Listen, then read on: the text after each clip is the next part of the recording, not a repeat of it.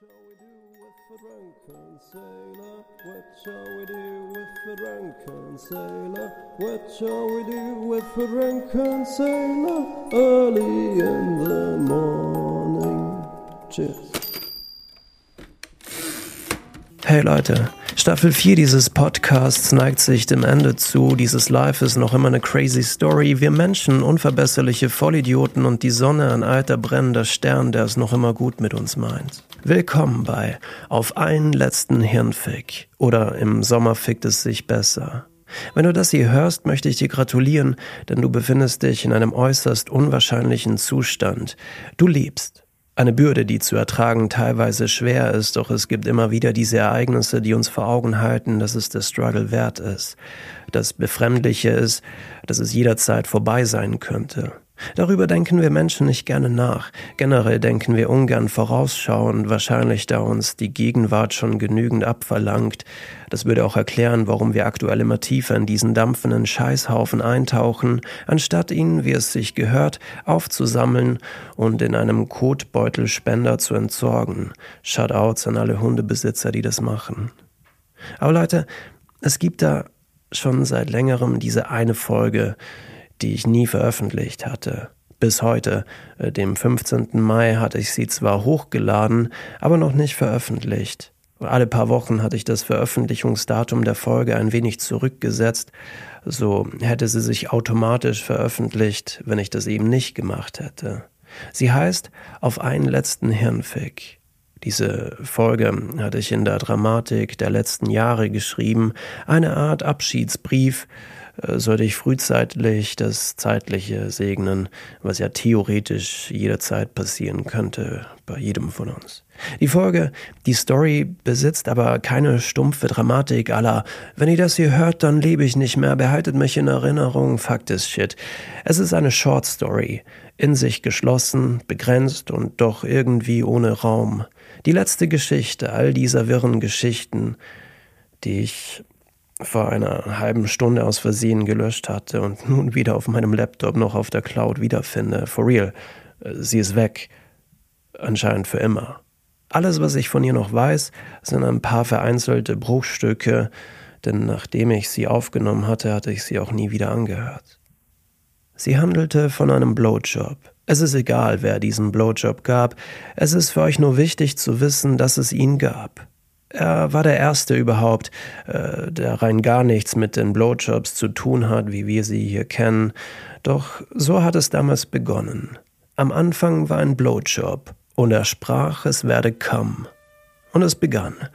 Aus diesem Schuss weißen Gold hatte sich anschließend die Milchstraße und alle anderen Galaxien entwickelt. Im ganzen Universum verteilt gab es immer wieder kleinere Blowjobs, aus denen ganze Sonnen, Planeten und Leben hervorgingen. Irgendwie hatte ich das so in der Story ganz wir miteinander verbunden. Also ich versuche das jetzt natürlich dazu äh, mir aufzurufen und wiederzugeben. Auf jeden Fall war das ganze Universum eine einzig große Orgie. Unsere Wissenschaftler, also der Gegenwart, wissen es noch nicht. Doch das Hintergrundrauschen des Universums ist in Wahrheit das Überbleibsel der Technobässe vergangener Raves.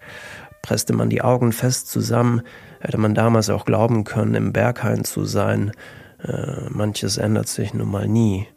Wie auch das einzig wahre, universale Gesetz das total Absurdes an den Haaren herbeigezogen, ein Fehler in der Matrix, völlig entgegen aller logischer Erklärung, äh, Captain Spock würde durchdrehen, denn mit jedem Blowjob entsteht ein neues Universum, zu jeder Zeit, auch jetzt gerade. Auf all den in schwarz gehaltenen Gemälde verteilt sich dieser weiße Schweif und mit ihm Raum und Zeit. Das Universum wurde, könnte er sagen, geschwängert. Die Antwort auf alles ist also nicht 42, sondern, ja, keine Ahnung, versucht es mal jemandem zu erklären. Die eigentliche Story ging ein bisschen mehr auch auf diese einzelnen Szenen ein, hatte eine richtig tolle Dramaturgie, bessere Metaphern, die ein zweites Mal zu erfinden unmöglich wäre, deswegen scheitere ich auch hier. Auf jeden Fall hätte diese Story die letzte aller Stories sein sollen, die alles runterbricht, die bezaubernd entzaubert mit einem ehrlichen Fuck you all, I love you. Vielleicht ist sie auch nur in meinen Erinnerungen so gut. Erinnerungen spiegeln ja, spiegeln ja nicht immer die Wahrheit. Und so ist es manchmal vielleicht besser, sich einfach nur zu erinnern. Staffel 4. Hm, werde ich auch gerade ein bisschen sentimental, wenn ich darüber nachdenke. Wisst ja, dass ich das alles hier sehr schätze und ich freue mich schon wieder sehr auf die nächste Lesetour, bei der ich euch dann hoffentlich wieder im realen Leben auf einen Vino begegnen darf. Manche von euch wissen es ja schon, aber ich habe da diese neue Buchidee, die ich zwar seit paar Tagen wieder verworfen habe, aber ich bin mir ziemlich sicher, dass ich mich da wieder hinschreiben werde. Brauche ich Zeit und somit ist es mal wieder an der Zeit, eine kleine Podcast-Pause zu machen. Darauf läuft jetzt diese Folge hier eigentlich auch hinaus. Ich werde die Wochen auf jeden Fall nutzen, und auch die nächste Lesetour planen. Wann genau die startet, werde ich euch dann in der nächsten Podcast-Folge von Staffel 5 erzählen. Holy Guacamole. Und ja, jetzt noch was Wichtiges, damit ihr diese erste Folge dann von Staffel 5 nicht verpasst, könnt ihr bei Spotify die Benachrichtigung aktivieren. Das ist diese kleine Glocke da auf dem Podcast-Profil. Dann verpasst ihr sie auch nicht. Wahrscheinlich melde ich mich dann eh in ein bis zwei Monaten wieder.